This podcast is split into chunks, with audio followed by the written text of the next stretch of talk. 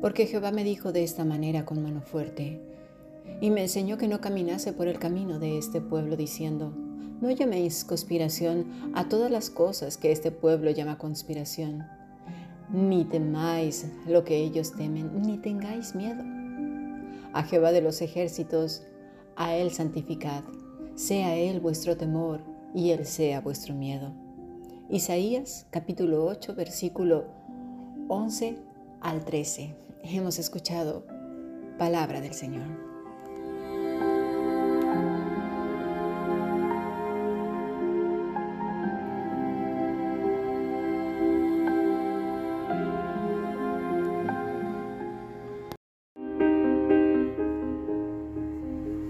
La Fundación Bíblica te invita a participar tanto de esta aula internacional hoy apegados a él, como sus cursos online en mol.fundacionbiblica.com.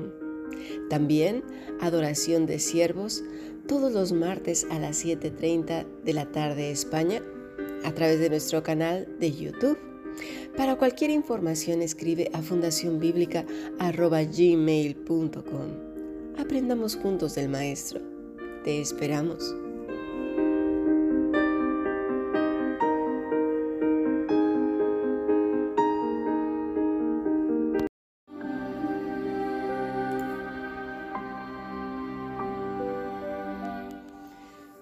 Bueno, continuamos con nuestro estudio del Evangelio de Lucas, capítulo 3. Juan entra en acción, ¿verdad? Prorrumpe el silencio de ese desierto con las palabras de Isaías 40. Voz que clama en el desierto, que truena, que hace ruido. La palabra es cole en hebreo. Esa es la traducción. ¿En medio de qué? De la oscuridad. Este pueblo que habita en en densas tinieblas a causa de tanta confusión, a causa de qué? De haber ido por sus propios caminos. En esta lectura que acabamos de hacer de Isaías capítulo 8, dice con contundencia que el Señor le dijo, con mano fuerte, es decir, con todo su poder, con firmeza y con rotundidad. Me dijo, la palabra en hebreo es amar, que quiere decir afirmar, determinar, orden, señalar. Eso es lo que, que, Dios se dirigió a él así con mano fuerte. Afirmó, determinó. ¿Qué? Que no caminase por el camino de ese pueblo. Ya hemos hablado mucho, ¿verdad?, de esta historia de, las oveja, de la oveja torpe, que hizo un camino tortuoso, ¿verdad? Cuando, pues eso, Pudo haber sido un camino más corto, pero todos los que transitaron por ese camino, en lugar de buscar y hacer la manera de ir por un camino mejor o corto, pues siguieron el camino de la oveja torpe. En cierta manera eso es lo que está diciendo el Señor. No vayas por esos caminos. Halak, andar, acudir, en busca, frecuentar, discurrir. El Señor no solamente dice que no vayas, es esas cosas que a veces nos acostumbramos y continuamente vamos y volvemos de la oscuridad a la luz, un rato aquí y un rato allá. Y diremos, hoy no, yo con las tinieblas no tengo nada que ver. No, pero no solamente habla de tinieblas satánicas, demoníacas.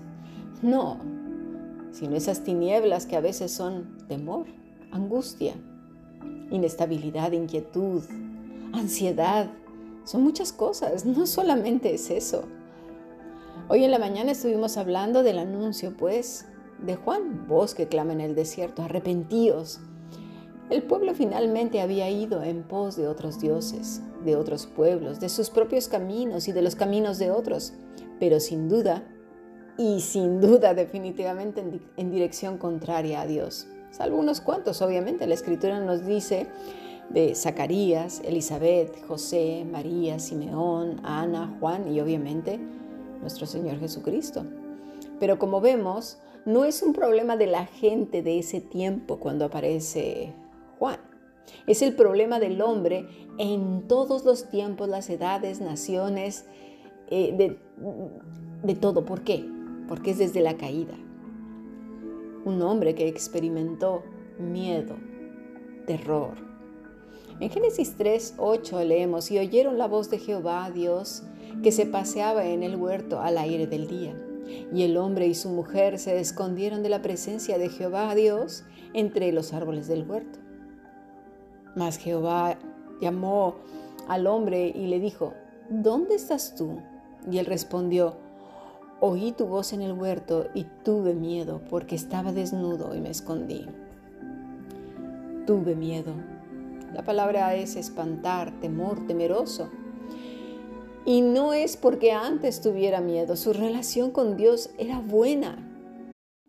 El hombre le dice a, Dios que tuvo miedo porque, porque estaba desnudo y me escondí. La visión que tenía de Dios originalmente se vio distorsionada porque él tenía una buena relación con Dios. El pecado puede hacer y provocar que nuestra visión de Dios cambie. Y quizás tú digas, no, eso es imposible, yo amo a Dios y lo veo bien. Puede ser, no digo que no, pero a que el pecado de otro muchas veces te ha hecho dudar incluso de su poder, de que Él vaya a obrar y que todo lo tenga en su control. ¿Cuántas veces nos hemos visto amedrentados por otros, por, su poder, su posición? Y entonces la visión de Dios se ve distorsionada y tememos más al, al hombre, a la situación, a las circunstancias que a Él. Eso debería de ser un termómetro para nosotros, un catalizador. Cuando nuestro corazón esté aterrado, amedrentado, temblando, antes de, llorar y, y lanzarte a la desesperación o fingir y pretender que no pasa nada, pero dentro de ti estás temeroso, temerosa, detente. Miren cuánto está el termómetro y evalúa si están las cosas en su correcta posición y dimensión. Si la voz del Señor y el temor hacia Él es mayor que el de los hombres, o si simplemente es, pues eso, lo que decimos, palabras. El temor se volvió entonces el común denominador entre los hombres y los más listos obviamente aprovechan ese temor para dominar a otros por medio de la fuerza, los bienes, posición, religión, cualquier religión, ¿sí? Y palabras, por supuesto. Hay gente que tiene una boca muy dulce para eso. Estamos en los tiempos del miedo. La oscuridad es muy espesa en muchos lugares del mundo, ¿sí? Ah, hay gente que incluso en su arrogancia, en su soberbia, dicen con gran osadía que son muy difíciles de engañar, porque reconocerían bueno, bueno, de una manera impresionante quién viene y quién no viene con la palabra de Dios pervertida o con algún pensamiento extraño. Pero mira, voy a leer un artículo del diario El País en España, publicado el 21 de marzo del 2021. Eh, no voy a decir el grupo, ¿verdad? Pero lo omitiré. El grupo también tiene derecho a participar en foros de libertad de expresión. Es lo que argumenta este grupo en la denuncia que presentó recientemente contra el ayuntamiento de Boston. Su petición de hacer una invocación de apertura antes que empezara el pleno fue denegada tres ocasiones, lo que consideran discriminatorio e inconstitucional. inconstitucional. Quizás para muchos haya pasado inadvertido el hecho de que en 2019 el grupo se considera como religión en, Estados Unidos, pero el movimiento eh, de este grupo está en auge y se caracteriza principalmente por su activismo al defender la pluralidad religiosa y señalar lo injusto del privilegio a los cristianos. Habrá quien se lleve las manos a la cabeza presa del, desconcierto y la desinformación por asociar eh, erróneamente con ciertas figuras emblemáticas. Pero lo importante, y más que todo, es que este grupo fomenta la benevolencia, la compasión, empatía, rechaza la tiranía, defiende el sentido común, se opone a la injusticia y em, emprende actividades nobles, con un especial hincapié en defender el pluralismo religioso, proteger el pensamiento libre y garantizar la protección de los derechos fundamentales de todos los seres humanos. Además, esta organización religiosa, ¿sí? Difiere mucho de otra que ya lo mencionaré al final, que promovía una filosofía basada en el individualismo y el egoísmo. Así pues, este grupo promueve la igualdad. Así pues, entonces sí que quede claro que promueve la igualdad, lucha contra el abuso infantil y defiende los derechos reproductivos de la mujer como de todo ser humano.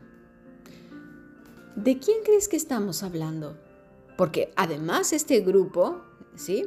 Son personas que se sienten marginadas por la sociedad y que necesitan ser tenidas en cuenta. ¿eh? Aparentemente sufren porque se sienten mirados mal y, y han estado luchando precisamente por sus, por sus derechos. Hasta cierto punto se sienten celosos de los cristianos porque parece que los cristianos tienen más derechos que ellos. ¿Quiénes podrían ser estas personas?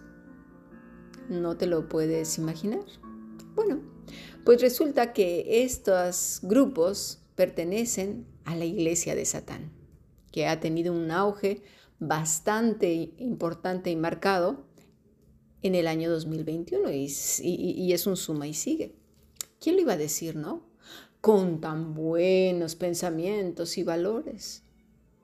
Si nada más se quedan con los valores supuestamente que ellos promueven sin mencionar de dónde vienen, todo diría que está muy bien.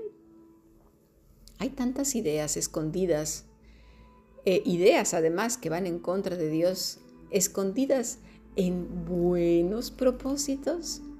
Hmm, tendríamos que pedirle al Señor mucho discernimiento, pero para tener discernimiento necesitamos una dependencia absoluta de Él. Vamos a pasar a nuestro siguiente podcast.